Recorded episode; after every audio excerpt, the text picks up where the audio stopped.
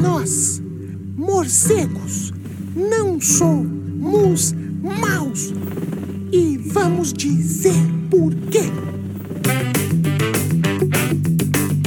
Olá, queridos morcegadores! Bem-vindos ao 84 episódio do Morcegando, um cast para um bate-papo. Eu sou a bióloga Erika Munhoz e hoje a gente vai falar sobre morcegos, esses animais incríveis, mas muito mal julgados pelas pessoas. O Morcegando tem o objetivo de desmistificar os morcegos e cada episódio abordará um tema diferente. Hoje a gente vai falar um pouco sobre a relação dos morcegos e as ondas de calor. Mas antes, vamos para os nossos bet recados.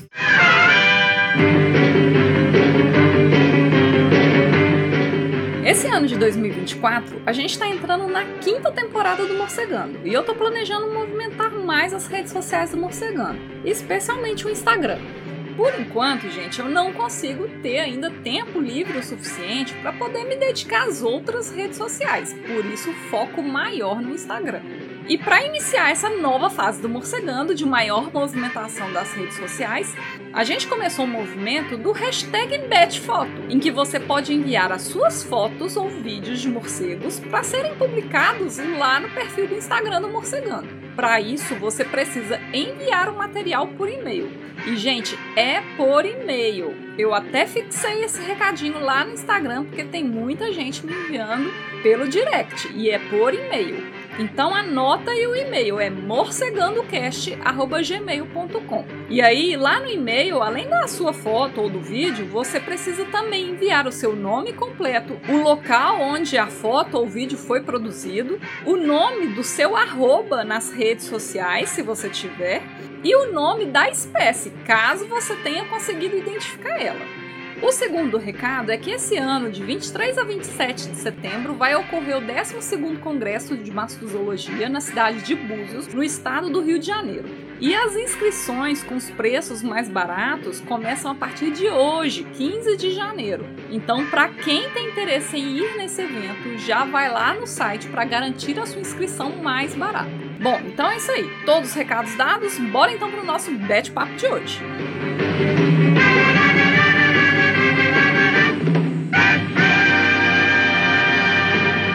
Holy anagrams, what's the answer? Lá no episódio 16, que foi publicado em 2020, no primeiro ano de vida do morcegando, a gente conversou um pouco sobre como que ficava a situação dos morcegos frente ao aquecimento global e as mudanças climáticas. E lá eu falei que o impacto para esses animais era enorme, e eu dei até como exemplo o que aconteceu na Austrália em 2019, devido às intensas ondas de calor que estavam ocorrendo no país naquela ocasião, e que essas ondas de calor eram um reflexo direto e estavam ficando cada vez mais frequentes devido ao aquecimento global. Pois bem, e agora no final de 2023, que já é confirmado como o ano mais quente da história, o Brasil sofreu aí diversas ondas de calores intensas, extremas, e que também a cada ano estão ficando cada vez mais frequente e nos mostrando os novos cenários climáticos que a gente já está enfrentando e que ainda vem por aí. E lembra a mortalidade que rolou na Austrália lá em 2019 por causa de ondas extremas de calor? Pois é, Aqui também já rolou algumas vezes, mas rolou também de uma forma muito marcada, agora aqui também no Brasil. Claro que não na mesma proporção e dimensão do que foi na Austrália, porque lá pelo menos um terço das raposas voadoras do país morreram em pouquíssimos dias. E as fotos e relatos que a gente vê na internet é de dezenas a centenas de animais caídos de uma só vez nas ruas ou nos quintais das casas de lá ao longo dos dias que durou as ondas de calor. Mas aqui no Brasil, toda vez que o calor aperta, o número de morcegos mortos também aumenta. E nessas ondas de calor extremos que a gente teve por aqui nos últimos meses, especialmente no mês de novembro, que foram as ondas de calor mais fortes registradas em 2023, essa mortalidade dos morcegos foi muito marcada. Claro que, como ainda é muito recente, ainda não tem publicações científicas sobre o que ocorreu durante esse período aqui no Brasil, comparando até com outros períodos. Afinal, tem cerca de mais ou menos dois meses que isso aconteceu.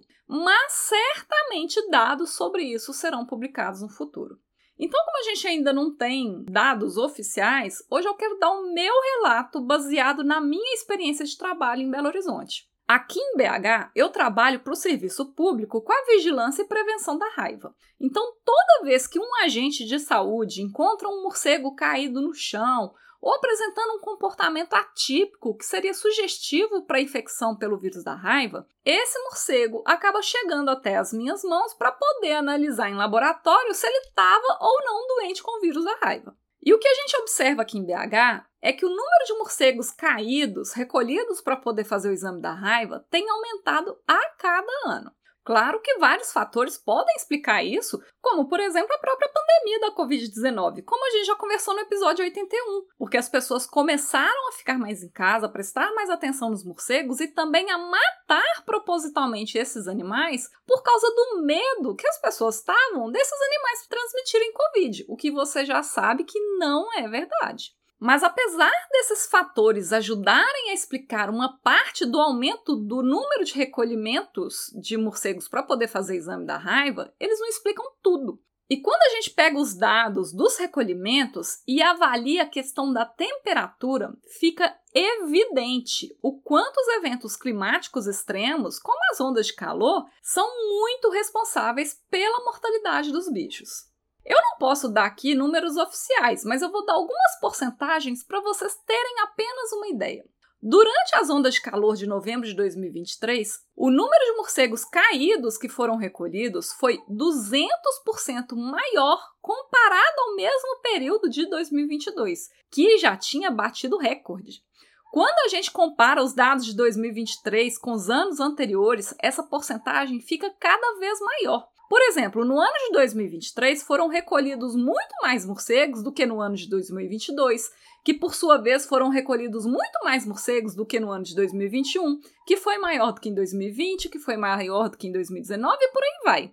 A cada ano, o número de recolhimentos aumenta porque o número de morcegos encontrados caídos tem aumentado. E quando a gente cruza os dados dos recolhimentos com a ocorrência de eventos climáticos extremos, existe uma correlação fortíssima. E a gente vê isso muito no nosso dia a dia de trabalho.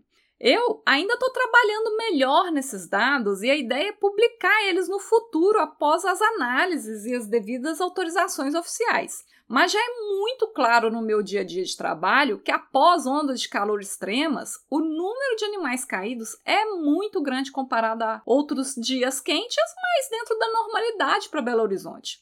E eu percebo isso também no próprio perfil do atendimento ao público do município, no meu dia a dia de trabalho. Durante as ondas de calor extremas, por exemplo, agora em novembro de 2023, o relato dos moradores que têm colônias de morcegos se abrigando nos telhados das suas casas é que os morcegos estavam literalmente se jogando dos telhados durante uma tentativa de fuga do calor extremo. Pensa só, nesse período a temperatura no ambiente estava beirando os 40 graus por aqui, mas a sensação térmica era muito maior estava insuportável. Agora imagina a temperatura dos telhados. Aquilo virou um forno, gente. Ainda mais se a telha era de amianto, em que as temperaturas chegavam fácil, fácil aí a 60 graus ou mais. E não tem espécie de morcego que consiga resistir a uma temperatura dessa. Então, tirando os animais que morreram dentro do próprio telhado, porque às vezes não conseguiam sair, era compreensível que os animais tentassem fugir daqueles fornos, se jogando literalmente lá de cima. Então, às vezes, em uma única residência, era frequente a gente encontrar vários morcegos caídos no chão no mesmo dia, ou vários ao longo da semana que estava rolando essa onda de calor. Gente, foi uma cena de terror. Gente, teve uma casa que eu visitei que em três dias foram pelo menos 11 morcegos caídos no chão, vivos ou mortos, sendo que a maioria eram filhotes recém-nascidos, porque aqui em BH entre outubro até mais ou menos dezembro, é a época que a maioria das espécies de morcegos aqui em BH se reproduzem. Então a gente tem muito filhote nesse período do ano. E quando os bichos ainda estavam vivos no chão, era visível que eles estavam completamente desidratados, com o corpo encharcado de suor e hiperofegantes. Foi de partir o coração demais, gente. E esse meu relato que eu tô dando para vocês, eu também escutei de alguns outros colegas que trabalham em outros municípios do país, que também eram grandes áreas urbanas estavam sendo muito afetadas também pelas ondas de calor extremas. E quando a gente olha os dados publicados por outros países que discutem sobre os efeitos dos eventos climáticos extremos sobre os morcegos, como por exemplo ondas de calor, tempestades, inundações, todos esses trabalhos que já estão disponíveis na literatura científica em diferentes países mostram um aumento significativo na mortalidade dos morcegos. Bom, e aí eu quero que você pense sobre as consequências disso para os morcegos, para o ambiente e para a gente. Aqui no podcast eu estou sempre lembrando vocês da importância dos morcegos para a dispersão das sementes, para a polinização das plantas, para o controle de insetos e pragas agrícolas, para a regeneração de florestas, para a variabilidade genética das plantas, para as questões culturais e econômicas, entre outras coisas. A gente já falou bastante sobre isso em outros episódios, eu acho que vocês já conseguem ter uma ideia do impacto que a mortalidade dos morcegos tem para a gente e para o meio ambiente. Mas eu quero que hoje você reflita um pouco sobre os impactos dessa mortalidade para a saúde pública. Vocês acham que quando esses morcegos começam a cair pela cidade, pelas casas das pessoas, tem uma maior ou uma menor exposição de pessoas e animais domésticos, como cães e gatos, a esses morcegos?